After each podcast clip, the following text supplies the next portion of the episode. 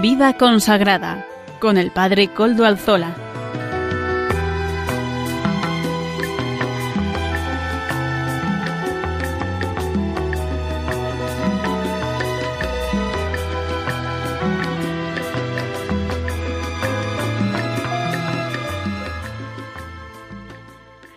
Buenas tardes, hermanos, amigos y oyentes. Hoy es jueves y son las 5 de la tarde, una, una hora menos en las Islas Canarias. Eh, mi reloj marca las 5 y un minuto en concreto. Es por tanto la hora de vida consagrada en Radio María. Les saluda con sumo gusto Padre Coldo Alzola, Trinitario y hoy emito pues desde Algorta, desde esta ciudad del norte de España, aquí al, junto al mar Cantábrico, en la parroquia del Redentor, desde esta parroquia les saludo como casi todas las semanas, ¿verdad? Dirán ustedes, los habituales me escuchan siempre desde esta parroquia. Y al comienzo del programa nos encomendamos, cómo no, al Beato Domingo Iturrate, cuyas reliquias custodiamos gozosos en, nuestra en nuestro templo parroquial. Este Beato Trinitario que falleció joven, además era del Santísimo del Santísimo Sacramento y hoy, precisamente hoy en este jueves, tiene resonancias esto de del Santísimo Sacramento. Saludo, no quiero olvidarme, a quienes nos están ayudando en el control en Madrid. Juan Manuel, gracias a su servicio podemos emitir en esta ocasión también, hoy que es día 16 de junio de 2022 jueves en el que antaño se celebraba el Corpus Christi. Ustedes ahora en nuestras en la mayoría de nuestras parroquias se celebrará el domingo, pero en esta eh, antiguamente era este jueves y en el Vaticano también y en Toledo, quienes nos estén escuchando desde Toledo habrán celebrado hoy por la mañana la solemnidad del Corpus Christi y en algunas otras ciudades de España este día, el Corpus Christi, este nos, retrotrae al gesto de Jesús en la última cena. ¿Y qué es lo que sucedió en aquel momento, queridos hermanos? Pues cuando él dijo, este es mi cuerpo, esto es mi cuerpo entregado por vosotros, esta es mi sangre derramada por vosotros y por muchos. ¿Qué fue lo que sucedió? Pues con aquel gesto Jesús anticipaba el acontecimiento del día siguiente, del Calvario. En aquel gesto Jesús acepta toda la pasión por amor, con su sufrimiento, con su violencia, con su dolor, hasta la muerte en cruz. Aceptando la muerte de esa forma, la transforma en, en, un acto que en Él es de donación y así todos los que posteriormente nos unimos a Él en el vivir y en el morir, podemos hacer de nuestra muerte también una donación. Esta es la transformación que yo creo que hoy necesita el mundo, ¿verdad? Porque lo redime desde dentro, lo abre a las dimensiones del reino de los cielos, porque Jesús vino a traer el reino de los cielos, a abrir las puertas definitivamente, para que entre el cielo y el mundo y en la tierra y el suelo ya no hubiera separación que no pudiera ser vencible. Pero Dios quiere realizar esta renovación del mundo a través del mismo camino que siguió Cristo, más aún, el camino que Él mismo es. Cristo es camino. En el cristianismo, queridos hermanos, y en este día lo vemos, en este día en el que veneramos y adoramos a Cristo sacramentado, no hay nada mágico, no hay atajos, sino que todo pasa a través de la lógica humilde, de la, de la lógica paciente, del grano de trigo que muere para dar vida. Esta es la lógica de la fe, que mueve montañas con la fuerza, de Dios, ¿no? Esta es la lógica de que da sentido también a la muerte, por ejemplo, de estos hermanos nuestros en Nigeria que fueron asesinados vilmente ese día de Pentecostés en la iglesia de Obe. Y esta es la lógica que ha iluminado a tantos hombres y mujeres a lo largo de estos casi dos mil años de historia de la Iglesia. Pidamos y damos gracias a Dios por tantos testimonios. Hoy, en este día, siempre, este domingo que vamos a celebrar el Corpus Christi en la mayoría de las parroquias de nuestra querida España, pues vamos a pedir esto, que esta lógica de la Eucaristía sea la lógica nuestra, la tuya, la mía, la que verdaderamente ilumine nuestras vidas. Esto es lo que vale. Así sea, así sea, hermanos, y así, ahora sí, vamos a entrar en el programa de hoy y presentar los contenidos del programa que vamos a empezar en este momento. Hoy contaremos con la participación, además, en directo de Monseñor Don Luis Ángel de las Heras, obispo de León y, y presidente de la Comisión Episcopal de Vida Consagrada de la Conferencia Episcopal Española. En, lo haremos además, su intervención va a ser a modo de entrevista. También Amaro Villanueva nos presentará, como todas las semanas, el espacio Música para Evangelizar, moldes nuevos para decir el mensaje de siempre, con músicas actuales. seguimos con el estudio de la historia de la vida consagrada. Eh, nos acompaña, como todas las semanas, el padre Antonio Bellella, claretiano, que es del Instituto de Vida Consagrada de Madrid, en la sección de formación del programa, de este programa de vida consagrada. Y además, saben ustedes que se pueden poner en contacto con este programa por medio del correo electrónico del mismo. Les recuerdo cuál es vida consagrada, todo en minúscula y todo seguido, vida consagrada arroba radiomaria.es. Ustedes escríbanme ahí y yo les contestaré. Y además, algunas de sus sugerencias después nos hacemos eco de ellas en el programa. Recuerdo además que no se nos olvide que nos pueden escuchar por medio de los podcasts de la web de Radio María. Sí, tenemos el podcast de este programa, también nos lo suben semanalmente. Que quieren ustedes escuchar el programa en otro momento, que lo quieren volver a escuchar, que no lo han escuchado porque a esa hora no estaban, pues no hay ningún problema. Radio María nos ofrece esa oportunidad.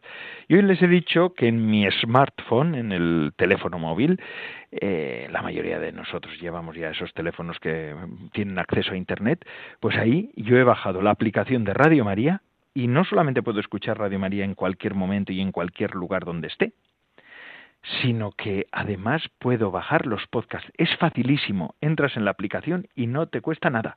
Así que ánimo. Es un servicio que también nos ofrece la Radio de la Virgen. Están muy actualizados estos de la de Radio María, ¿verdad? Así pues, ahora sí, vamos a saludar en esta tarde del jueves 16 a Monseñor Don Luis Ángel de las Heras, que nos recibe hoy en León. Buenas tardes, Monseñor Don Luis Ángel de las Heras. Buenas tardes, Coldo. Muy buenas tardes, amigos oyentes de Radio María. Eso es. Aquí estamos, sí, en el programa de la vida consagrada, con el calor que nos está viniendo estos días, ¿verdad? En un jueves como decía Ascoldo, de los que siempre hemos recordado que brilla más que el sol y bueno, pues así ahora con esta celebración la mayor parte de las ciudades y pueblos de España el próximo domingo seguirá brillando todos estos días hasta el domingo, el jueves al domingo del Corpus Christi. Muy bien. Ustedes también en León tendrán la celebración en la catedral, supongo, o dónde la va a celebrar usted? Efectivamente, bueno, en la catedral tenemos la celebración de la Eucaristía a las 10 de la mañana y a continuación una larga procesión del Corpus Christi, una procesión que, aunque algunos la consideran corta, pues dura alrededor de tres horas, o sea que corta no va a ser. ¿eh? Corta no va a ser. Muy bien. Pues Qué bueno, dando testimonio y haciendo que el pueblo pueda venerarlo. Yo recuerdo que cuando estuve yo en Alcorcón, en mi, en, estuve destinado allí, aquí en el norte no se hacen tantas procesiones porque a veces la, la lluvia no permite hacer procesiones largas, pero en Alcorcón la gente salía a las ventanas, se recuperó la, la procesión en un pueblo nuevo, porque Alcorcón no deja de ser un pueblo nuevo, pero eh, salía a las ventanas, y yo recuerdo muchas abuelas que no podían salir ya de casa, salían a ver al Señor pasar por, su, por las calles, ¿verdad? Es verdaderamente los sentimientos arraigados eh, cristianos en el pueblo de Dios mm, que peregrina en España. Sí, sí, sí, sí. Bueno, eh, el pueblo español es un pueblo muy arraigado en la fe y bueno, pues aunque a veces parezca solamente una manifestación externa, lógicamente esa manifestación externa tiene unas raíces profundas de fe, que son las que hay que cuidar, que hay que recuperar, hay que actualizar también, de manera que continúen y perduren, ¿no? Porque esas raíces son las que nos hacen dar luego eh, buenos frutos, ¿no? Eh, frutos desde luego de, caridad, no olvidemos, es el día de la caridad, que Caritas pues también procura que en este día tomemos conciencia mirando al Señor de lo que significa mirarle a Él, que es mirar a los más necesitados y ayudar a los más necesitados. Eso siempre va unido. Nuestra adoración al Señor es preocupación y es caridad con los más necesitados también con aquellos que no conocen al Señor, ¿no? Porque sabemos que esta es la mayor pobreza que puede eh, pues tener una persona, no conocer a Cristo, no poder vivir esta vida eh, de fe que nos eh, lleva por caminos de realización de plenitud, de esperanza, de, una humanidad que se encamina hacia la plenitud que nosotros denominamos santidad, ¿verdad? Así es, así es, don Luis Ángel, verdaderamente un, día entrañable. Además, sí, la campaña de Cáritas la hacemos en todas las parroquias de España. Hay que ayudar a Cáritas. Cada vez las situaciones a veces son más, más dolorosas, ¿verdad? difíciles entre tantas personas. Efectivamente, no, son bueno, son situaciones que, que están aquí a la vista de todos, que, que además, pues todos todos padecemos la crisis que, que, está hasta ahora sobreviniendo. Ya parecía que habíamos salido que estábamos saliendo de una y la guerra de Ucrania y otras dificultades y enfrentamientos en nuestro mundo han incrementado las crisis, la crisis económica y eso pues se deja sentir en todos, ¿no? Entonces hay personas, hay familias que mm, si nosotros sentimos bueno pues que nos está golpeando imaginemos las personas que tienen menos recursos están realmente más golpeados que nosotros hay que pensar en ellas porque eh, ahora mismo ya hay nuevas eh, familias con, con necesidad y desgraciadamente en los próximos meses pues aumentará también el número de personas y de familias que van a necesitar ayudas. Entonces tenemos que estar bien dispuestos para ejercer esta caridad cristiana que nos lleva a ser solidarios con los más necesitados. Y por supuesto está también la, la, ayuda internacional, la ayuda con, con todos los damnificados por, por la guerra de Ucrania y por otras guerras en otros lugares, los refugiados, los desplazados. Nuestro mundo, nuestro mundo está herido y necesita de nuestra ayuda para acercarse a ese reino de Dios, el que tú hablabas antes, Coldo, ese reino que, que es la única salvación que tiene este mundo. Así es, don Luis Ángel. Ciertamente, además, en nuestra Iglesia también quiere quiere dinamizar la pastoral y la vida de la Iglesia con un proceso que ustedes los obispos nos lo han ido explicando semana tras semana, el proceso que se está haciendo en las diócesis preparando el sínodo que va a tener lugar en octubre del, año 23 en Roma, que es el sínodo sobre la sinodalidad. Y es que hace la semana pasada, eh, don Luis Ángel y yo, el 11 de junio, el, don Luis Ángel y yo coincidimos en Madrid, ¿verdad, don Luis Ángel? En esa asamblea final del sínodo, que era la asamblea que la conferencia episcopal había preparado para recoger todo el trabajo que se ha hecho, la, para hacer una síntesis del trabajo que se había hecho en las diócesis sobre la sinodalidad. Eh, algún eco de, esa, de ese encuentro. Yo, yo estuve muy a gusto, a pesar del calor, ¿verdad? Pero mm. fue un encuentro magno, un encuentro hermoso, dinámico, bien preparado. Esa era la sensación que yo tenía. Pues sí, efectivamente, Coldo, como tú pudiste ver y yo también pude disfrutar, fue un encuentro gozoso, un encuentro de comunión, de participación y de misión, como reza el, lema de este sino, alrededor de 600 participantes de todos los ámbitos eclesiales, 58 obispos, el nuncio, 80 sacerdotes, más de casi 400 laicos, 100 representantes de vida consagrada, religiosos y religiosas, algunas monjas de clausura, miembros de institutos seculares, vírgenes consagradas, miembros de, de otras confesiones religiosas, en fin, mm, estaba representada toda la Iglesia española y esa representación era la que eh, bueno llevaba el eco de los casi 220.000 implicados en este esta fase diocesana mm, sinodal, ¿no? Que comenzó el 17 de octubre de 2021. 220.000 implicados, es mucha gente participando directamente con a través de los grupos y también con cuestionarios personales porque ha habido diversas modalidades para hacer llegar pues la reflexión que el espíritu iba suscitando cuando la gente se reunía y a la escucha del espíritu de los hermanos pues quería eh, elevar su voz y, compartirla con, con todos los demás. Eso nos ha llevado a a una síntesis pues que recoge todo lo que las diócesis han aportado, lo que las congregaciones religiosas han aportado, en fin, lo que personas individuales también han hecho llegar.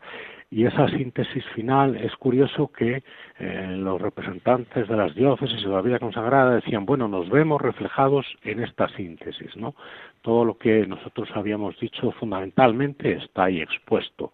Luego, bueno, pues hubo efectivamente algunos subrayados, pero pero pocas lagunas, ¿no? Porque, por ejemplo, sí que se decía que no había no se había hablado demasiado en la síntesis de niños, mayores y discapacitados, personas con discapacidad, que habría que hablar de ellos, de la pastoral vocacional, también de la referencia al diaconado permanente, todo eso se recogió, pero, pero realmente eran pocas lagunas las que se dieron.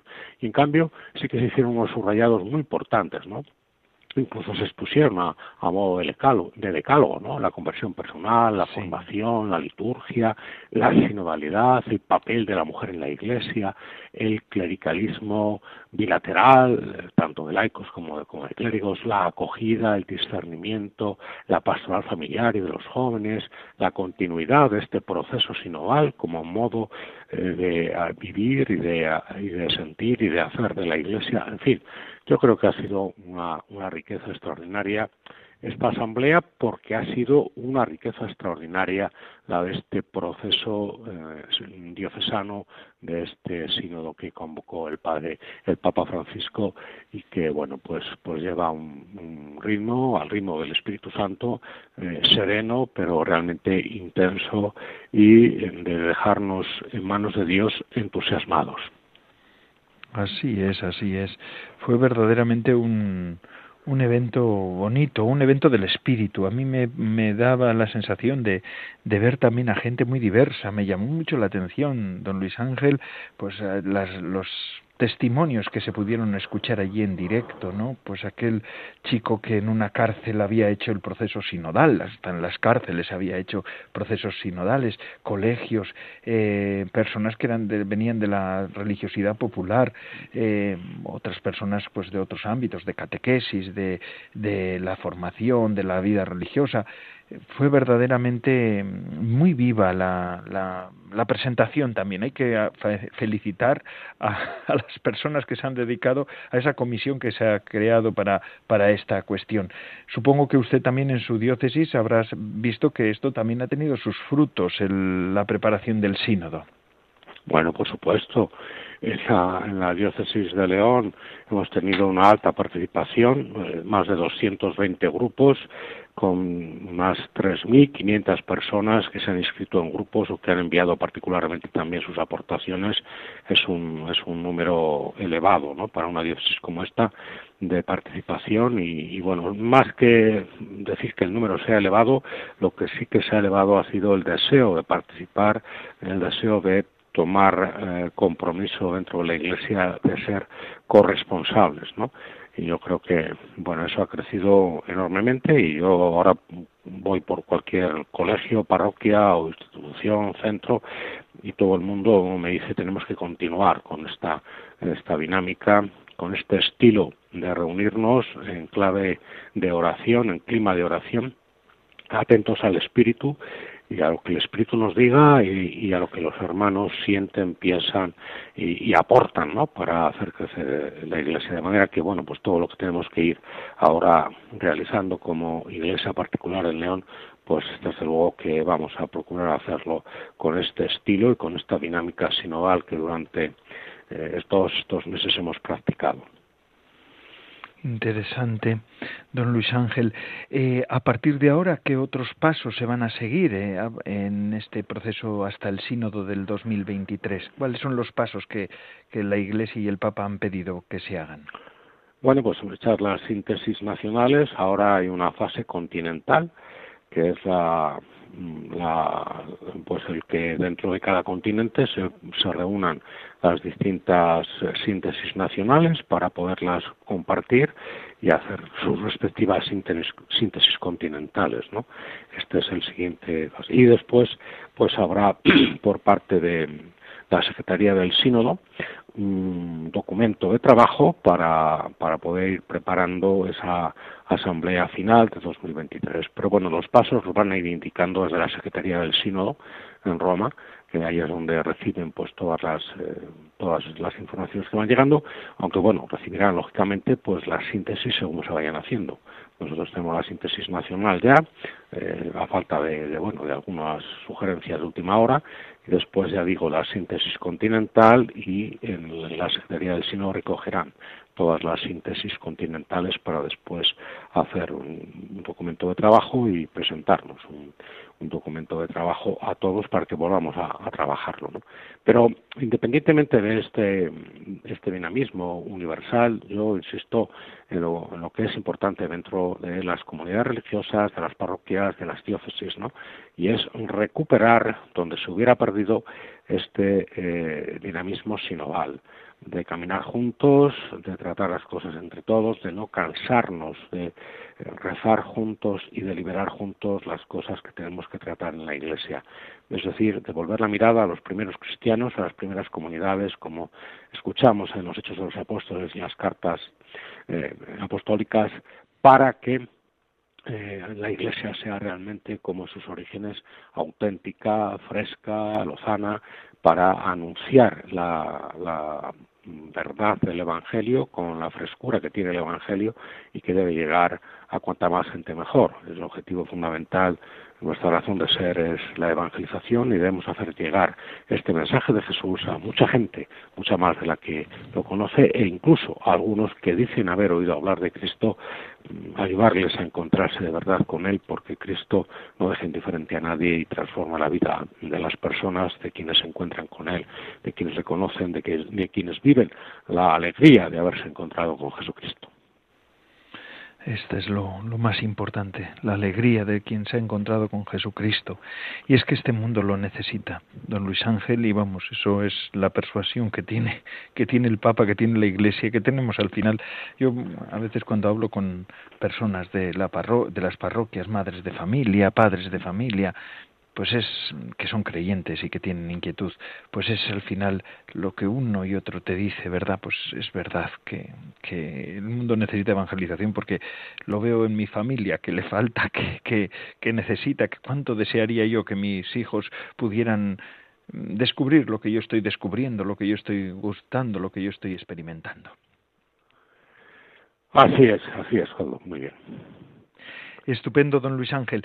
Eh, además, usted en este, en este día también, todos los obispos nos estaban eh, presentando el documento del sínodo y usted también para hoy nos tenía preparado ahí una presentación de lo que se está trabajando, en lo que se ha ido trabajando durante todo este, este proceso de los, de diocesano del sínodo, del documento del sínodo. Bueno, lo del documento ahora yo creo que lo más importante es tener esta actitud, que es una actitud de conversión, para que cada uno seamos capaces de escuchar a los demás. Esto yo creo que es algo fundamental, ¿no? El Papa Francisco insiste mucho en que la renovación no viene por los cambios externos, sino por el cambio del corazón. Entonces, el documento sinodal mm, llega al corazón eh, de, su mensaje cuando nos transmite precisamente que nosotros tenemos que cambiar de corazón, tenemos que compartirnos, tenemos que abrirnos mucho más a la escucha del otro, también del que piensa diferente a nosotros, porque a veces solo queremos escuchar lo que a nosotros coincide con lo que pensamos o nos parece adecuado. Hay que escuchar también lo que es diferente, el que piensa diferente también tiene algo que decir y yo tengo que escucharle. Y esa actitud de conversión pasa por una humildad muy importante que el proceso sinodal nos está invitando a, tomar como actitud y como virtud cristiana que la es. ¿no? La, humildad es una virtud cristiana, yo creo que muy olvidada en estos tiempos. ¿no? Entonces, para hacer este camino sinodal es importante esa conversión con actitud humilde para poder eh, aprender de los otros y saber escuchar al Señor a través de cada uno de los hermanos que nos comunica pues lo que pues lo que el Señor quiere comunicarnos, porque no, no siempre eh, escuchamos lo que nos gusta y a veces el Señor nos está invitando a hacer cosas que aunque no sean de nuestro agrado, sin embargo sí que nos convienen o desde luego convienen a algunas personas con las que nos encontramos y desde luego convienen al proyecto de salvación de Dios para la humanidad. Estupendo, estupendo. Y esto es una de las cosas que, hay que incidir en nuestras comunidades y en nuestras parroquias. Eh, don Luis Ángel, en este día también, ya final de curso, eh, ya, ya estamos casi casi ya pensando en el, en el curso que viene y en las vacaciones primero, ¿verdad? O el descanso, por lo menos que para los que los que tienen algún alguna palabra que quiera decirnos también para todos los oyentes de este programa de vida consagrada. Bueno, pues mm, vamos a ver. Eh, yo siempre digo que las vacaciones son un tiempo para descansar, que no significa no hacer nada, sino hacer cosas diferentes de las que solemos hacer y por lo tanto pues para mm, recuperarse para tomar nuevas energías para un curso que, que vendrá también con pues cargado de, de, actos pero sobre todo de ilusión de esperanza eh, que el Señor pone en nuestras manos para que podamos continuar la obra. De manera que bueno pues durante el verano es importante seguir orando no podemos dejar de orar. Yo creo que esto es lo primero que tenemos que cuidar orando celebrando los sacramentos sobre todo la Eucaristía desde luego para que sea alimento para, para nuestras vidas y después pues algunas buenas lecturas, ¿no? Lecturas que, que eso, que nos ayuden a refrescar la mente y refrescando la mente pues desde luego que también nos sentimos más descansados para poder eh, volver a, a, tomar las riendas de nuestras responsabilidades más adelante. De todas formas, algunos eh, tenemos que dedicar días para, para hacer eso, ¿verdad? Pero el trabajo en verano también, eh, también llega y es intenso, como tú sabes muy bien, Coldo. Es decir, que hay, hay muchas fiestas en muchos lugares, eh, hay reuniones, hay mm, también, bueno, pues celebraciones, hay retiros, hay capítulos provinciales o generales, en fin, hay mucha tarea durante el verano también y yo pido a todos los amigos oyentes de Radio María, ya sé que lo hacen, que recen recen por la vida consagrada, recen por los obispos, recen por los sacerdotes, por todos los laicos que también en verano realizan muchas actividades con niños, con jóvenes. Eh, realmente eh, el verano es un tiempo para hacer otras cosas diferentes, pero también lleno de tareas evangelizadoras. Todas lo son. Hay que orar por esas tareas y por las personas que vamos a desempeñar pues esas esas tareas hay un encuentro europeo de jóvenes en en Santiago de Compostela a comienzos de agosto, del 3 al 7 de agosto. Creo que merece la pena que lo tengamos en cuenta eh, pues como motivo para nuestra oración, orar por ese encuentro, para que en el encuentro europeo de jóvenes de, de Santiago de Compostela en agosto, del 3 al 7 de agosto, repito, pues eh, los jóvenes que se acerquen puedan encontrarse con Cristo y puedan responder a las llamadas que Cristo les vaya haciendo a cada uno de ellos. Eso sin duda será importante, eh, no solo para España, porque es un encuentro europeo, sino para toda Europa. Y en toda Europa necesitamos el soplo del Espíritu y la fortaleza de los jóvenes que sean evangelizadores. Eso es, pues nos sumaremos al encuentro europeo de jóvenes. Además, usted que es una está, está, usted está en una diócesis que está en el camino del de Santiago, ¿verdad? Y también, a pesar de todo este, eh, aun, aunque no sea para el encuentro de jóvenes, pasarán muchísimos peregrinos este verano, así que ahí tienen también tarea para acoger a tantos. Muchísimas gracias, don Luis Ángel de las Heras. Gracias por hacernos este hueco en su agenda en esta tarde de este jueves 16 de junio. Y bueno, pues seguiremos hablando con usted porque el curso que viene retomaremos el programa. Bueno, durante el verano también se hará. No sé si es, ya son las últimas intervenciones suyas o más, más adelante tendremos. Esto, mm, es un, una falta de, programación. Estamos de previsión mía, don Luis Ángel. Yo tenía que saberlo, pero no, bueno, ya, no, lo, no, lo he mirado antes. No hay problema, no hay ningún problema. No, he, no lo he mirado antes de hablar con usted. Ya me puede perdonar. No sé si es la última intervención, pero si no es, si es la última en este curso, pues que tenga un fecundo verano y rezaremos por usted, por sus tareas y por sus y gracias a Radio María y un, abrazo muy cordial a todos los amigos oyentes con una bendición de corazón para todos los que nos escuchan y para todas sus familias. Muchísimas gracias, don Luis Ángel de las Heras. Y ahora seguimos con nuestro programa. Vamos a escuchar de la mano de Amaro Villanueva música para evangelizar. Adelante, Amaro Villanueva.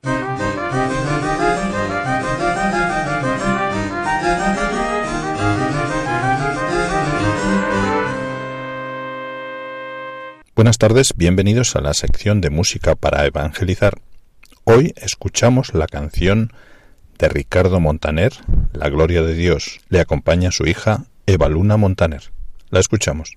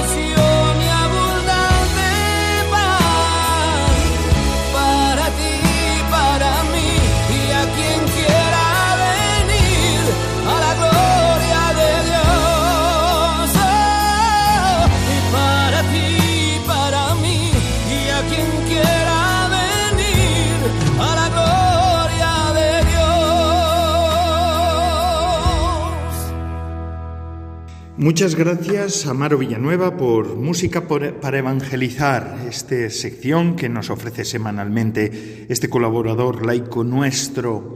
Y es que el mensaje de siempre, el Evangelio de Jesucristo, se puede también anunciar por medio de estos ritmos nuevos. Y ahora seguimos con nuestro programa de Radio María de Vida Consagrada.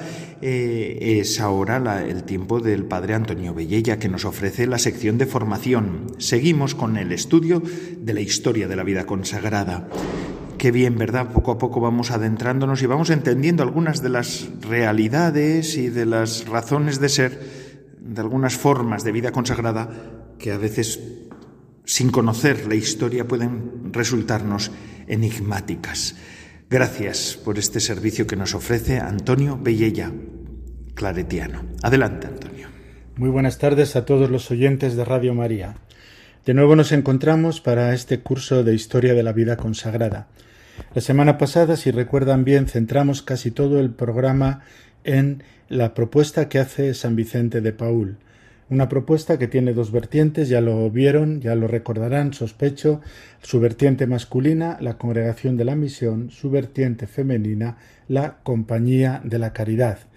Compañía de la caridad y eh, congregación de la misión existen para evangelizar. Y a partir de aquí, pues San Vicente de Paul orienta toda una acción de reforma de la Iglesia que tuvo muchísima repercusión en un primer momento en Francia, fundamentalmente el siglo XVII francés está muy marcado por la acción misionera y evangelizadora de San Vicente de Paul y Santa Luisa de Marillac y después en el resto de la vida consagrada.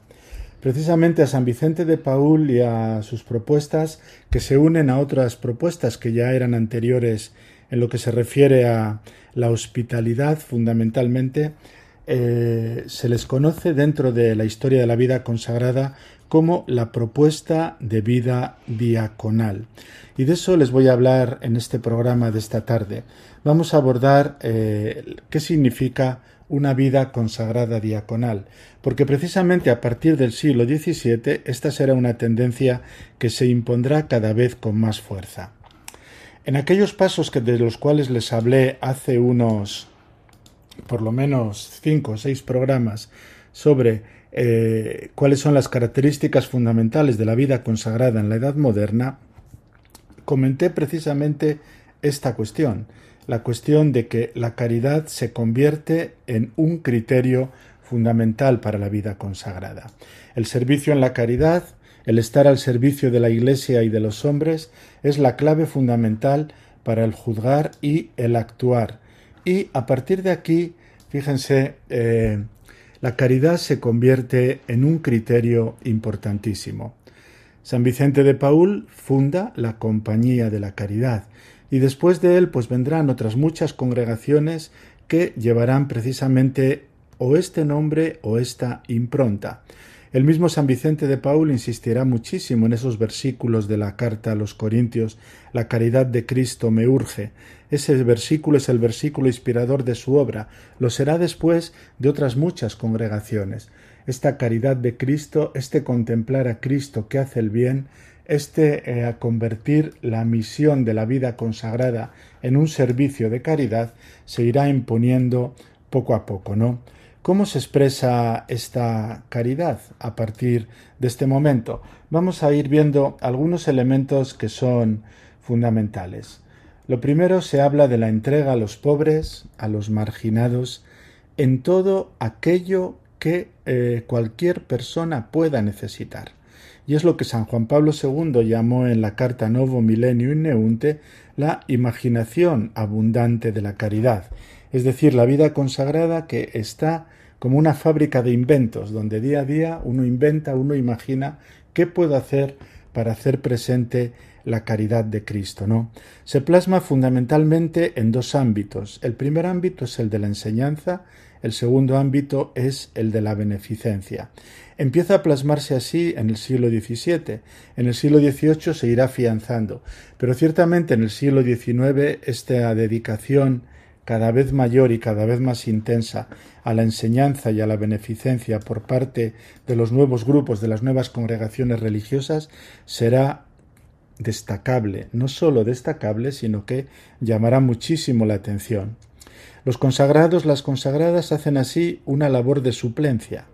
Allí donde no llega la sociedad, llegan los consagrados, las consagradas, precisamente a ejercer la diaconía, a practicar la caridad. Pero al mismo tiempo exige también una labor de compromiso, porque eh, el pobre necesita todos los días atención, el niño necesita todos los días escuela, el enfermo no conoce fiestas, cuando está mal, está mal y necesita ayuda, necesita cuidados. Por lo tanto, esta labor de compromiso eh, hace que las congregaciones que se dedicarán, asumirán estos compromisos diaconales, eh, estén compuestos por personas que llevan unas vidas muy pobres y entregadas. Y finalmente la tercera labor es la labor de testimonio. El testimonio se concreta en un servicio desinteresado. El servicio desinteresado de caridad caracterizará a las congregaciones y eh, tendrá muchísima influencia en bien del pueblo de Dios, ¿no? Allá donde el Estado no llega, hay una suplencia, donde la sociedad no llega, hay una suplencia. Esta la realizan los religiosos. Allí donde los pobres no tienen nada, se encuentran con vidas pobres y entregadas de consagrados, consagradas, que se comprometen en favor de aquellos beneficiarios de la caridad. Y allá donde eh, la gente eh, tiene una enorme pobreza, enorme pobreza, y no tiene absolutamente nada, pues el testimonio irá siempre unido al desinterés. Es decir, no se hará en virtud y en búsqueda de remuneración, sino sencillamente para vivir como Cristo vivió, entregándose, dando gratis lo que se ha recibido gratis. Se sigue así a Jesús que trabaja, que sufre, y que lo hace todo para la difusión del reino de Dios, ¿no? Esto es muy importante, Jesús que trabaja, Jesús que sufre. Por lo tanto, las congregaciones que trabajan, que sufren, que oran, precisamente para hacer viva esta presencia del reino de Dios. Y la vida religiosa, la vida consagrada, se presentará como la mano bienhechora de la Iglesia.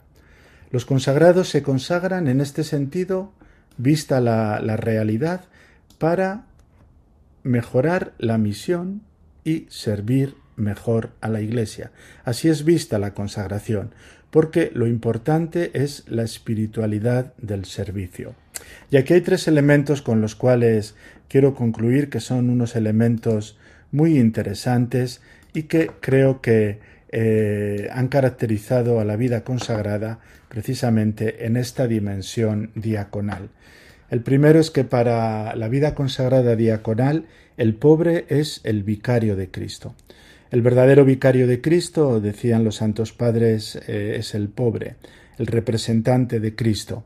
Y los nuevos consagrados, las nuevas consagradas en esta orientación diaconal siempre querrán encontrar a Cristo en los pobres. El segundo eh, aspecto de esta espiritualidad diaconal es que cada congregación intenta reproducir una acción específica de Cristo. Se sirve a Cristo en los pobres, pero la atención se fija en una acción específica, porque se entiende que Cristo, en su manera de actuar, vive el proyecto total, completo de la diaconía. Entonces cada congregación, cada grupo asume un aspecto, asume una dimensión y se prepara para ello. Y el tercero y último es la importancia que en la vida consagrada diaconal tiene la bienaventuranza de los misericordiosos. Los misericordiosos son aquellos que alcanzarán misericordia precisamente porque han gastado su vida en favor de los hermanos, sirviendo a Cristo en los pobres. La semana que viene nos dedicaremos a las congregaciones masculinas que surgen en este momento y a su aportación. Muchas gracias, les dejo con este buen sabor de boca que deja siempre el compromiso, el testimonio, la entrega a los hermanos.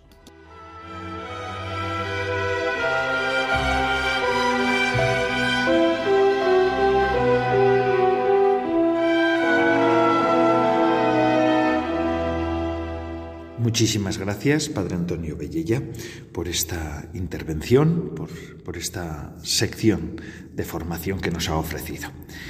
Vamos a continuar ahora con nuestro programa. Ya casi estamos al final del mismo, pero antes de concluir quisiera que pudiéramos escuchar y reflexionar, saber y pensar que todo esto es posible porque existe Radio María, la radio de la Virgen. Pero la radio de la Virgen necesita de colaboradores, necesita de gente como tú y como yo, que estamos aquí y que también ayudamos cada uno como puede. Vamos a escuchar este aviso de Radio María. Yo estaré con vosotros todos los días hasta el fin del mundo, prometió Jesús a sus apóstoles antes de su ascensión al cielo. Sí, Cristo resucitado y vivo sigue pastoreando a su iglesia a través de la cual comunica su palabra y espíritu a los hombres de todo tiempo y lugar. En este mes de junio le agradecemos especialmente el gran regalo de la Eucaristía, donde late de amor divino y humano su corazón al que queremos consagrar nuestras vidas.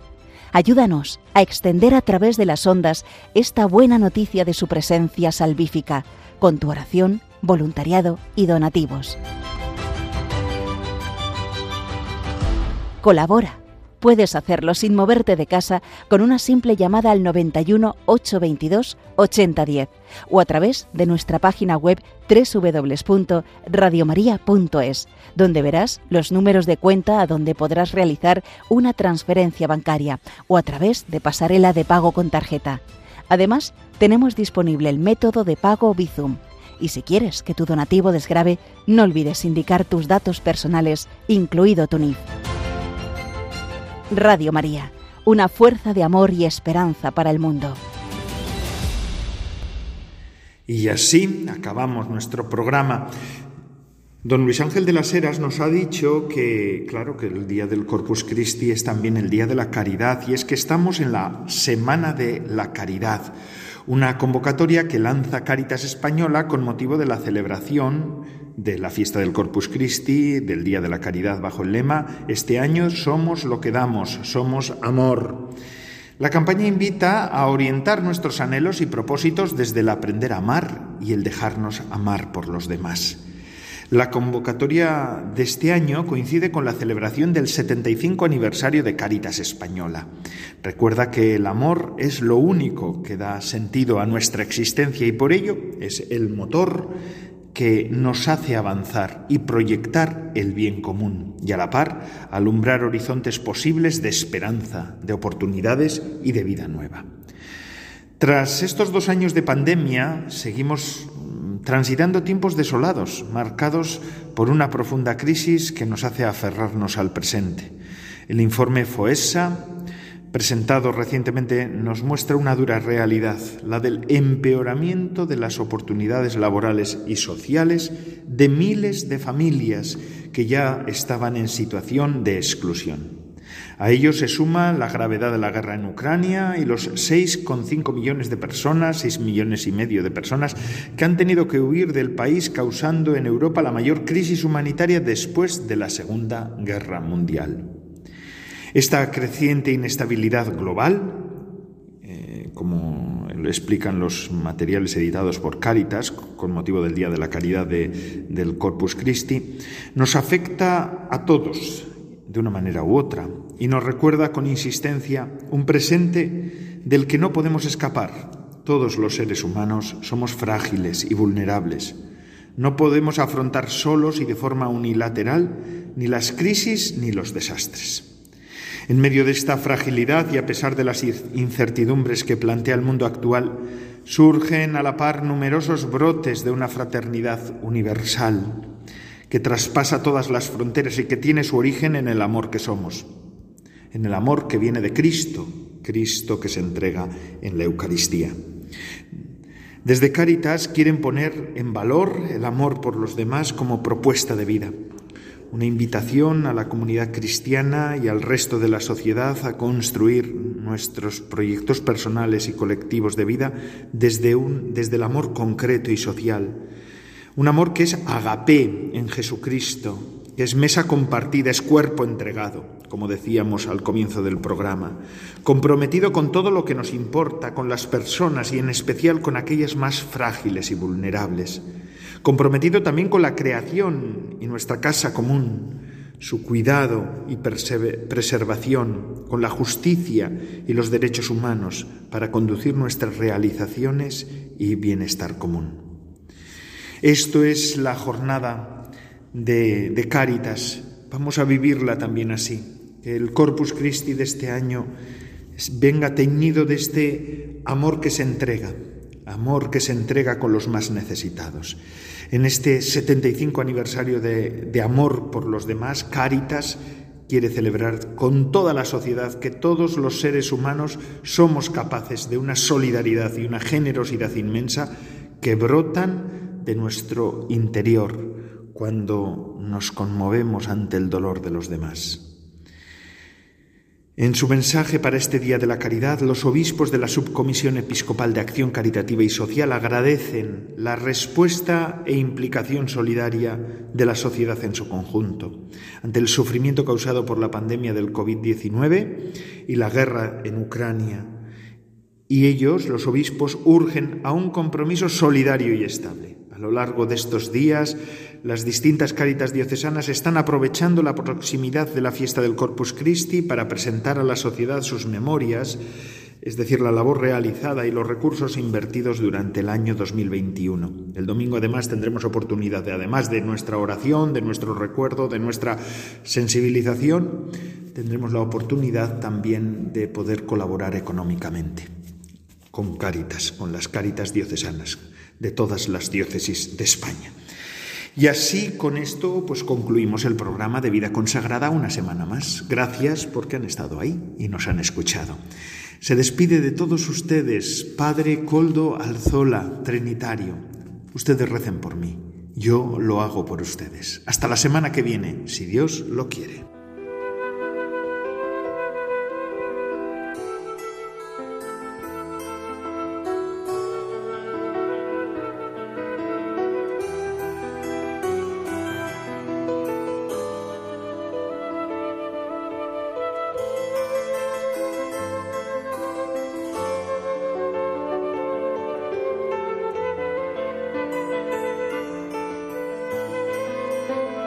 Vida consagrada con el Padre Coldo Alzola.